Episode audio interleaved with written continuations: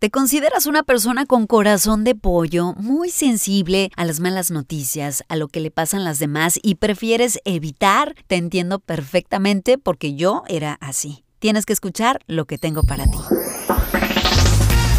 Recarga tu cuerpo, mente y espíritu con tu coach de vida Leslie Montoya. Desde ahora, Leslie contigo. Leslie contigo. Leslie contigo. Viviendo con propósito. Leslie contigo.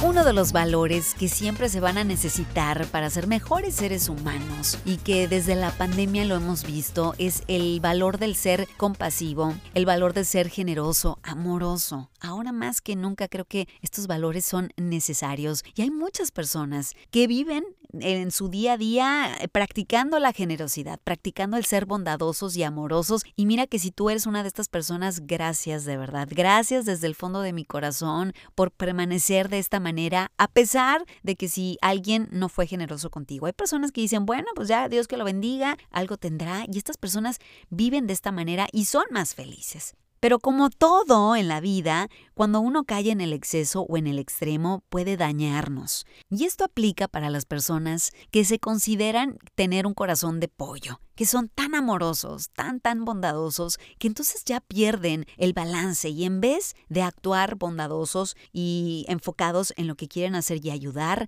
terminan por sintiéndose mal por la situación de otras personas y afectándose a sí mismos. He conocido a personas que les afecta mucho lo que esté pasándole a otra persona y emocionalmente se sienten decaídos, se sienten mal y les cuesta seguir al día a día. Aquí es cuando hay que fortalecer nuestra mente y nuestro corazón y cambiar esto de tener un corazón de pollo. ¿Te consideras alguien que tiene corazón de pollo? Mira que comprendo perfectamente lo que es tener un corazón de pollo, porque en algún momento lo tuve y, fue muy difícil, porque cuando estaba trabajando para la televisión, recuerdo muy bien una de las primeras veces que tuve que enfrentar mi corazón de pollo. fue cuando me asignaron a hacer un reportaje del Hospital St. Jude, que está en Memphis. No sé si sabes del Hospital St. Jude, es un hospital que hace investigación para la cura del cáncer. Los, los pacientes del Hospital St. Jude son pequeñitos, son niños. Entonces, al momento que me dicen, Leslie, vas a hacer esta asignación tenemos para ti. Ahí yo bien valiente enfrente de mi jefe le dije, sí, claro que sí. Salí y salí así de que no puedo creerlo. O sea, ¿cómo le voy a hacer para hacer este reportaje? Tuve que hacerme coco wash y tuve que hacer un pacto conmigo porque de verdad yo era de las que veía un comercial y le cambiaba para evitar sentirme mal o sentir tristeza, porque no me gustaba. Y también para mí era muy fácil engancharme con situaciones difíciles de otras personas y lo que hacía era evitarlo.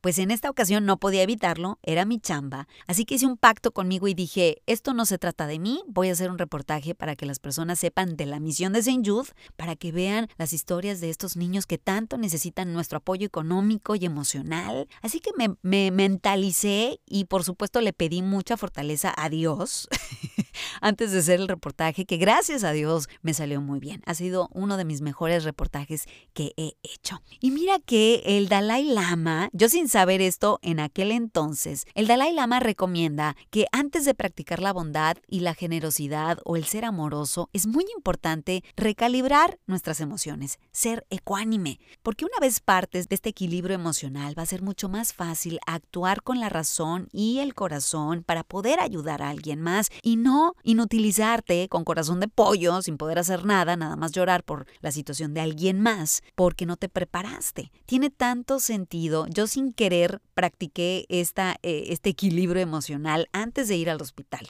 O sea, estuve tres días allá en Memphis para hacer el reportaje y los tres días antes de ir al hospital me veía al espejo y decía, esto no se trata de mí, se trata de dar un mensaje y de hablar de esto. Lo hacía sin saber y lo cual me ayudó. Así que si hoy por hoy te sientes que tienes corazón de pollo, busca la manera de equilibrar tus emociones. Y precisamente, fíjate, esto que te voy a compartir son ideas que encontré del libro Emotional Alchemy o Alquimia Emocional de Tara Bennett, que está buenísimo, te lo recomiendo, y habla de las emociones, el manejo de las emociones y cómo recalibrar tus emociones eh, durante el día.